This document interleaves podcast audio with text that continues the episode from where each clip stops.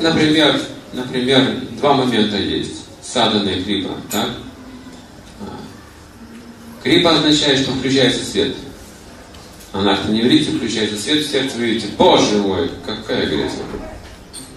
Теперь вы должны это убрать.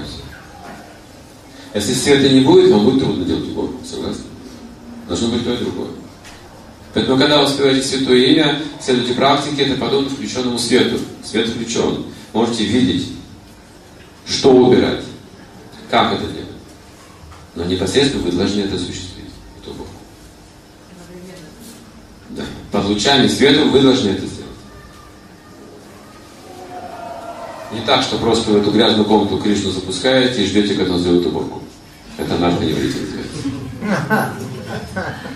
Духовный учитель зовете их себя домой, сделай уборку, пожалуйста. Я же повторяю мантру.